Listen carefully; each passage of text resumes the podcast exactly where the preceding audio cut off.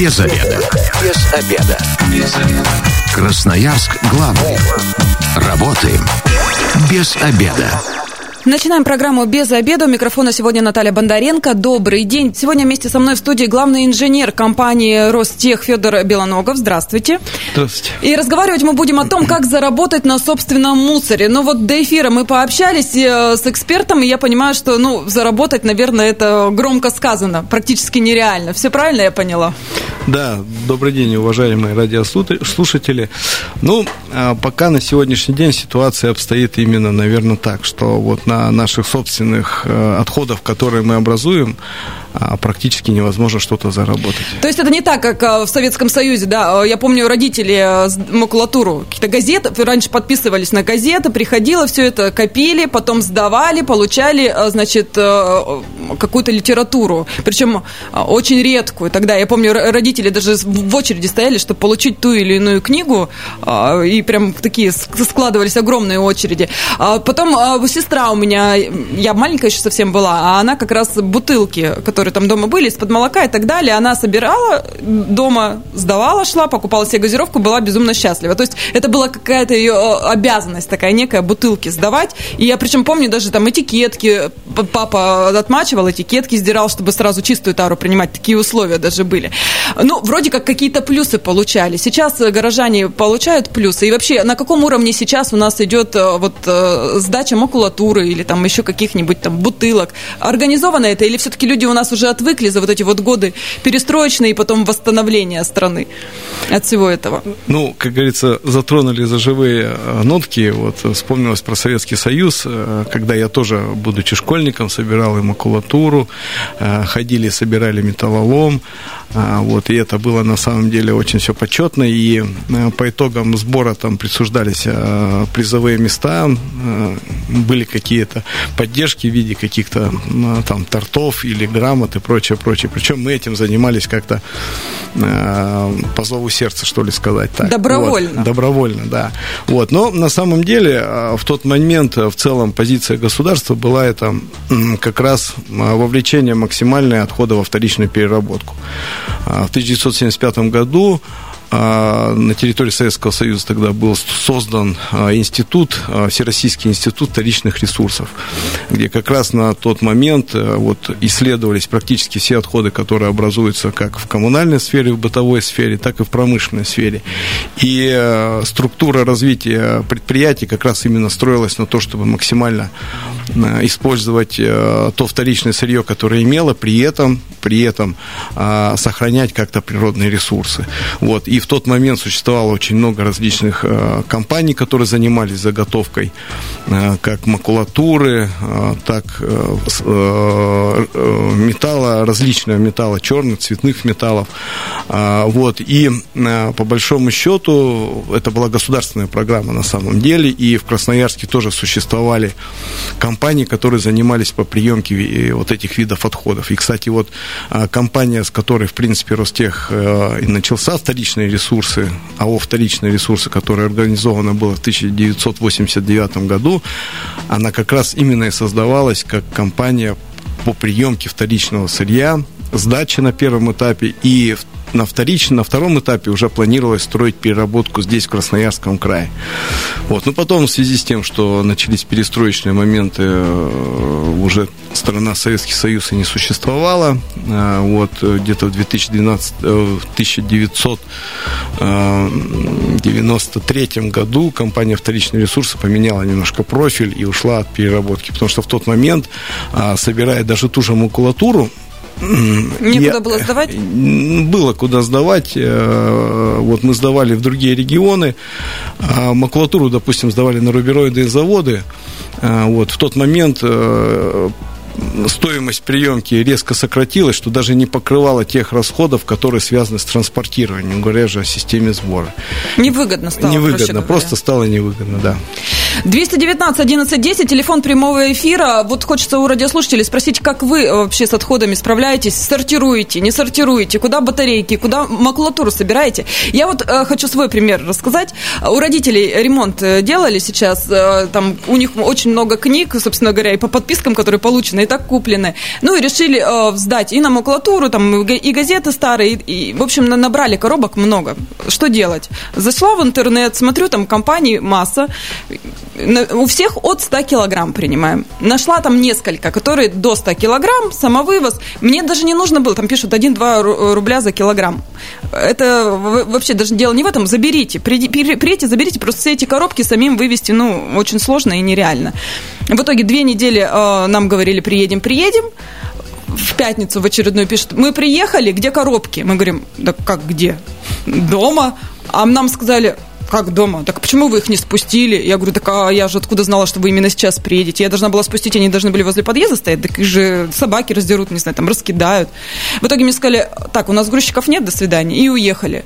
И тут я поняла, что, по сути дела, даже там большие объемы макулатуры, они не нужны никому. Вот как так получается?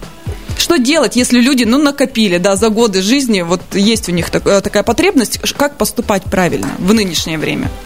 Ну, конечно, в нынешнее время э, поступать правильно, все-таки найти те предприятия, которые принимают ту же самую макулатуру, и а, тут, по большому счету, выход, наверное, один, вы сами привозите. Uh-huh. Сами привозите и а, сами разгружаете. И вот Э, до того момента, пока мы не запустили сортировочный комплекс, я сам так и делал. Вот э, компания «Сырьевая альтернатива» принимала, я привозил туда упакованные в мешки макулатуру, им сдавал, ну не за деньги, а просто бесплатно. Вот, ну, как бы выражая тем самым свою позицию в отношении отходов.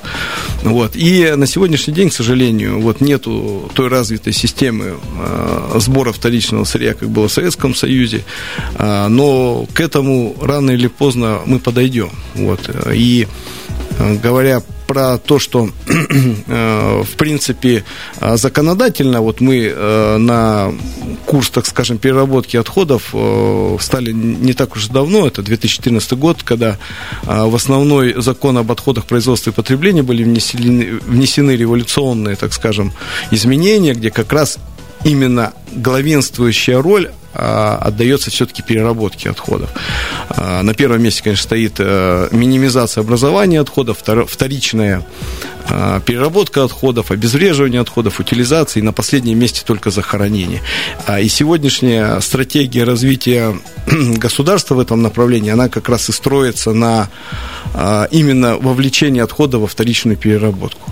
В 2019 году на территории Российской Федерации практически во всех субъектов были определены региональные операторы по обращению с твердыми коммунальными отходами.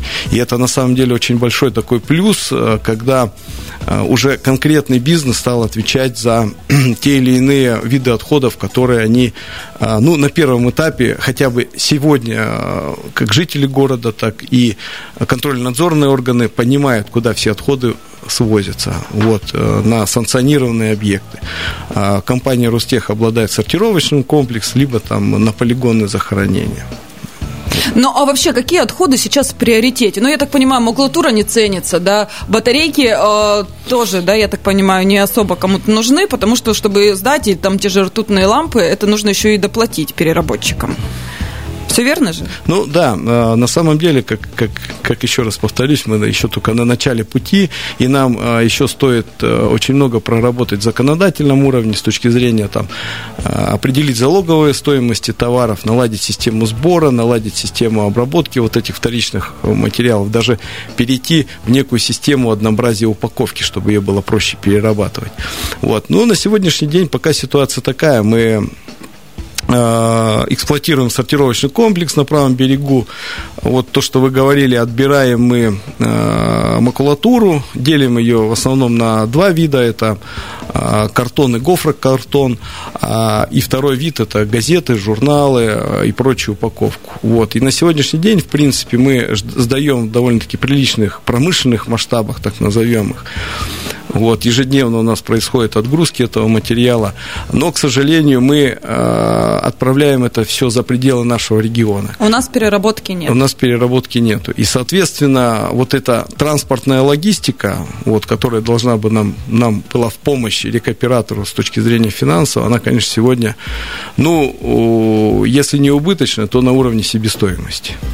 Ну, получается, это, а, допустим, пластиковые бутылки. Их выгоднее собирать. Ну, даже не зря же практически в каждом дворе у нас поставили вот эти вот боксы, да, сетки, куда мы все вот эти полиэтиленовые отходы сбрасываем.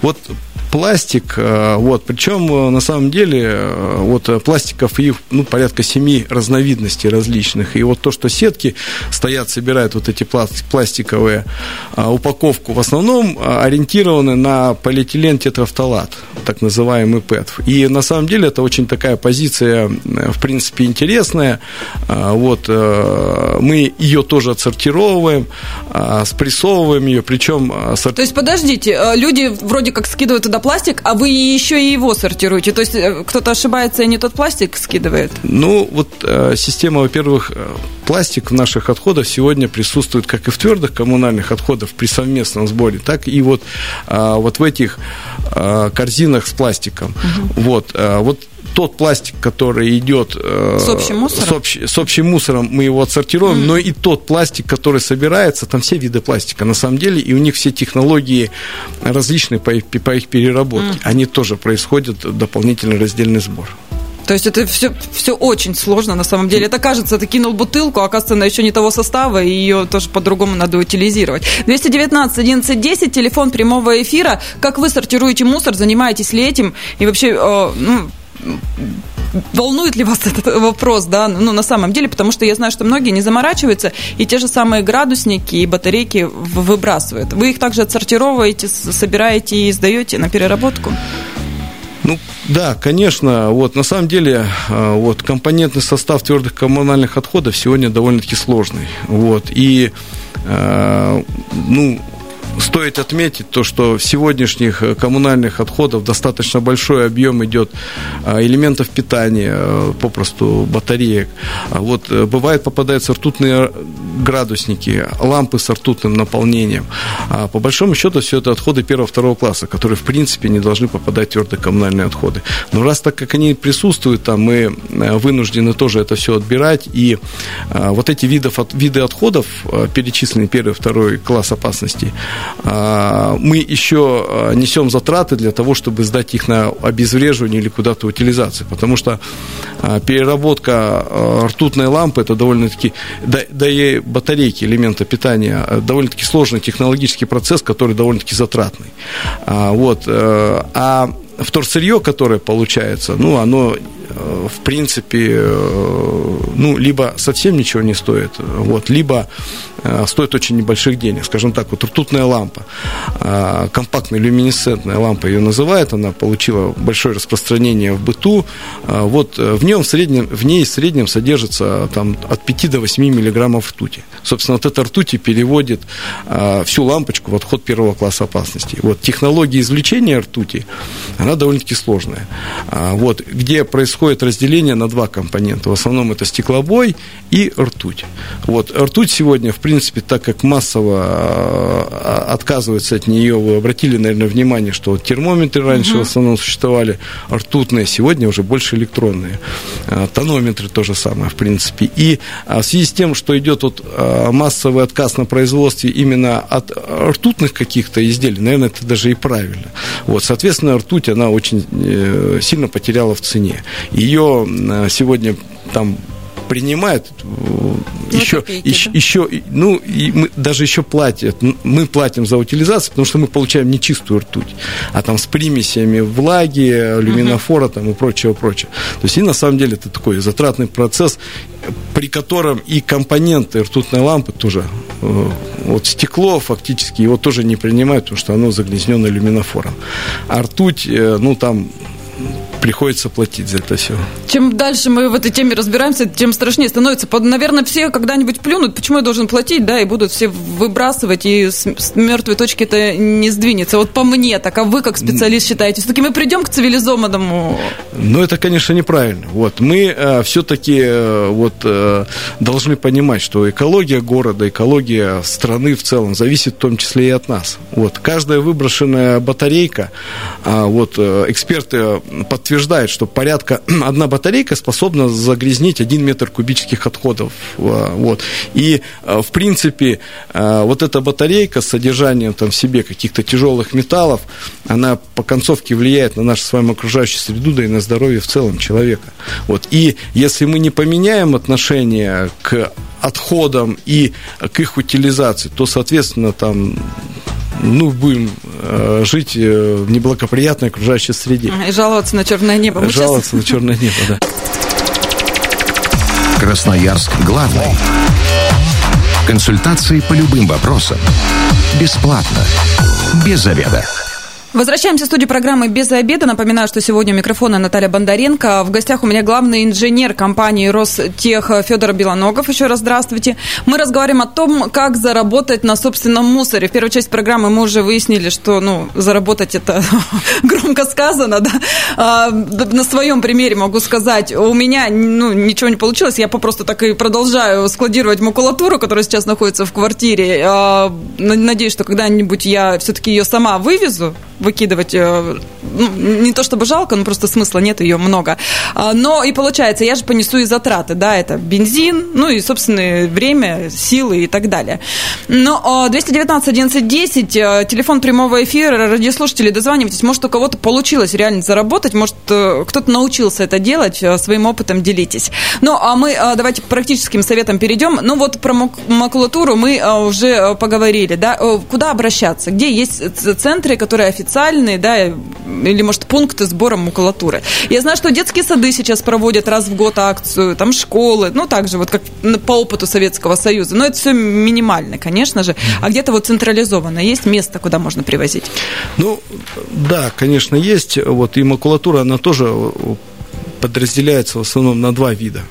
Первый – это картон и гофрокартон, вот, а второй – это вот различные э, газетные журналы, газеты, журналы, угу. там буклеты различные.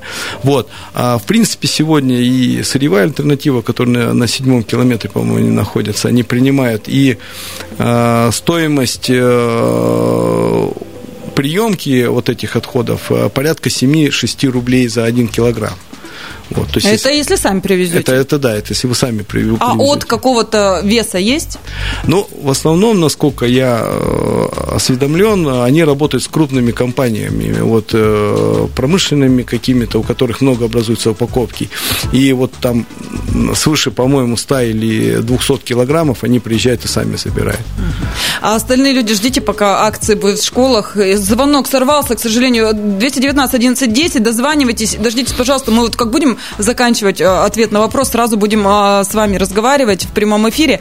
А, ну, то есть, получается, в районе 6 за килограмм, ну, это и даже если будет 100 килограмм, это 600 рублей. Ну, по сути, бензина купили себе и э, радостные свою миссию выполнили, природу не загрязнили. Металлолом сейчас где-то принимают? Да, металлолом принимают. Вот металлолом принимает как черный металл, так и цветные металлы. В принципе, а, вот в этой части, конечно, стоимости ну, довольно-таки уже серьезные. Я хочу сказать, здесь, наверное, вообще не прекращалось. У нас всегда были охотники за цветным ломом, да, которые провода где-то срезали. Мне кажется, этот бизнес всегда процветал, в отличие от макулатуры, которая затишье была в какой-то период. Да, кстати, очень интересный факт. В цены на металлолом и цветной лом, они, в принципе, всегда были стабильно высоки. А вот если а, вспомнить 2008-2010 год, финансово-экономический кризис, вот до 2008 э, года стоимость металла доходила 6,5-7 тысяч рублей за тонну. Финансово-экономический кризис, э, значит, стоимость металла стала стоить тысячу рублей.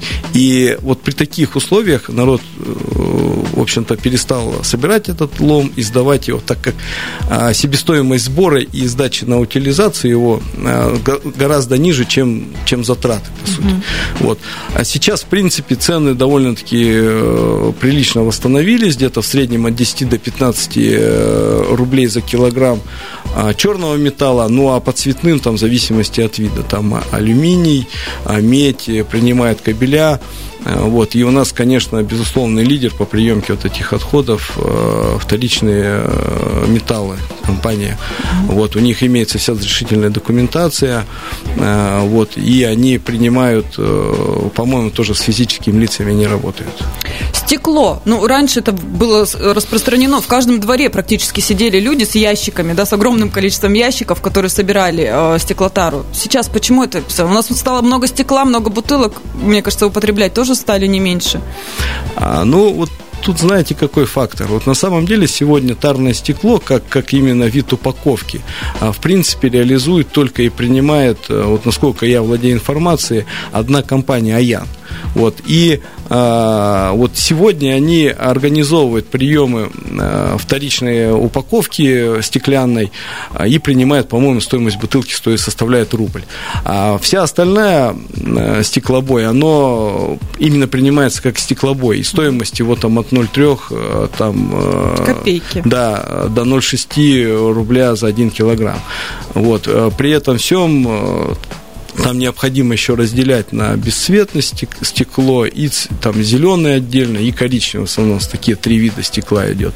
Вот. И а, тут, конечно, а, вот э, пункты приема вот не могу подсказать, где они действуют, но на самом деле их не так и много. Ну, то есть э, все так же бутылки, остальная тара, бутылки именно, я так понимаю, из-под газировки, ну вот как и раньше принимали, такой формы, да? Да, да, да. 219 11 10, телефон прямого эфира. Если вам удалось заработать на а, сдаче мусора, на собственном мусоре, то тогда рассказывайте, делитесь опытом. А, пластик. Ну, все у нас привыкли, что сдавать пластик, это вот накидал в сетку возле двора, и это все бесплатно. А как-то заработать на пластике можно? Или там должны быть такие объемы? Ну, э, да, там должны, конечно, быть объемы, и э, ну, накоп... не всегда возможно организовать накопление где-то у себя в квартирах. Вот проще, конечно, тем людям, которые живут где-то в частных секторах, все-таки там площади позволяет. А, вот э, пластики, они тоже разновидность довольно-таки большая, и э, из пластиков сегодня такой самый, скажем, ходовой, на чем можно, в принципе, получить какие-то финансы, это полиэтилен тетрафталат. Это вот э, то, что обычно сегодня упаковывается газировка, вот, вот такие они разные цвета, прозрачные бывают, зеленые и коричневые. Вот, причем если э, отделять э, белую голубую от зеленой и коричневой, там стоимость, ну, разная, да? да, будет разная. Вот, и, в принципе, сегодня где-то стоит 1 килограмм в районе 20 рублей. Это, это самое дорогое из того, что вы перечислили, да. Угу. А получается, если, допустим, эта упаковка из-под молока, знаете, такая белая, полностью непрозрачная, это уже другой пластик? Или это тоже в этот же пластик входит? Нет, этот же пластик угу. тоже его мы э, принимается, и он тоже хорошо, в принципе, перерабатывается. Единственное вот условие, что э, вот э, рекомендуем, если вы все-таки встали на путь сортировки отходов вся дома, вот как-то минимизировать, минимизировать объемы. Скажем так, вот, э, э, допустим, взяли тут же бутылку, смяли ее, крышечкой закрыли и положили. Угу. Вот. Э, и, в принципе, вот мы позиционируем так, что так как там была, ну, в основном это вода или какая-то жидкость связана газировками там и прочее, прочее, то ее, в принципе, даже мыть и не надо. Вот. Второй момент, когда упакована была молочная какая-то продукция, особенно йогурты. Вот здесь мы рекомендуем все-таки помыть вот эту емкость для того, чтобы вот э, в процессе, скажем, там ее транспортировки до, не, до переработки она уже там, там соответствующие запахи какие-то не приобрела. Микроорганизмы не завелись. Да. А упаковки из-под шампуней здесь не подходят? А под см- этот пластик? Э, смотря тоже, как вот э, на самом деле вот у нас очень большая разновидность сегодня упаковки. Это вот их э, маркировок пластика порядка семи есть. Вот есть виды пластика, которые перерабатываемы, есть виды пластика, которые не перерабатываны. Вот.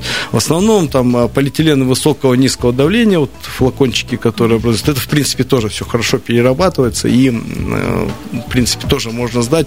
Вопрос стоимости вот этих э, всех, ну там порядка, наверное, 10-12 рублей за килограмм. Ну, э, я думаю, что радиослушатели, если заинтересовались, вы можете в интернете это все найти, это же есть, да, э, да. вся эта э, сортировка, как это все правильно делается, все классы указаны, и уже тогда самим дома сортировать. Батарейки.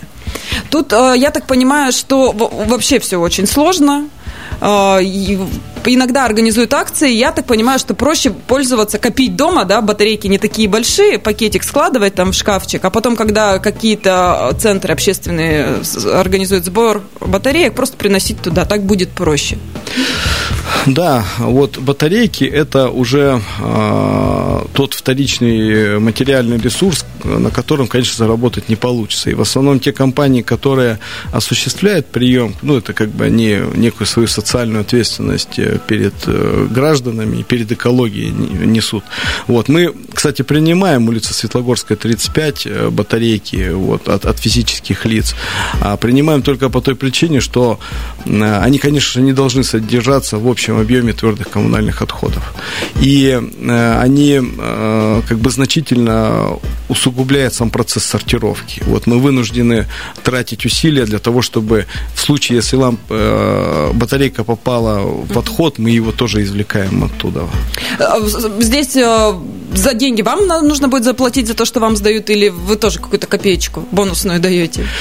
Вот мы собираем вот эти лампочки и сдаем на предприятие по переработке, сами платим за то, что их еще утилизируют. Mm. Вот так как в Красноярске, опять-таки, э, переработка э, элементов питания не налажена, мы возим, раньше возили в Челябинск, а сегодня открылся новое производство в Новосибирске, возим в Новосибирск. Поближе стало. Да, да, хоть, хоть как-то экономим на транспортной составляющей. Ну, а лампочки, градусники, давайте, мы уже про них частично поговорили. Здесь тоже, я так понимаю, э, заработать не получится. Сожалению, нет, да. И вот э, мы организовываем сегодня пункты приема, вот э, отдельно вот этих лампочек. Вот пока от населения тоже принимаем это все бесплатно. Опять-таки э, вот эти отработанные ртутные лампочки, термометры с ртутным заполнением. Э, ртуть это вещество первого класса опасности. И оно опять-таки э, очень сильно загрязняет те твердые коммунальные отходы.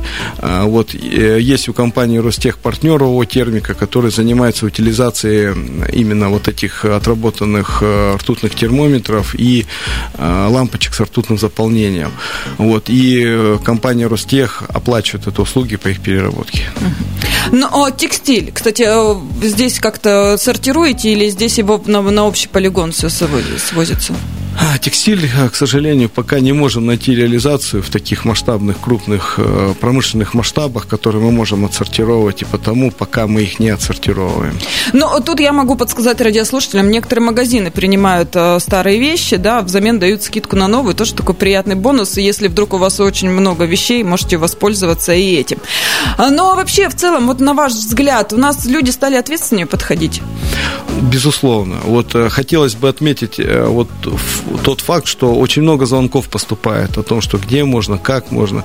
А, просят а, пояснить, какие пластики перерабатывать. Ну, в целом, скажем так, вот грамотность населения, вот нужно отдать должное, что она с каждым годом повышается. И а, вот э, как мы всегда обсуждаем на научно-технических советах о том, что самое главное из процесса сортировки отходов не исключать само население. И население, оно должно образовано быть в части того, что, ну, все-таки отходы – это то, что загрязняет сегодня окружающую среду. И при должном отношении к отходам мы, конечно, будем жить и в соответствующей окружающей природной среде.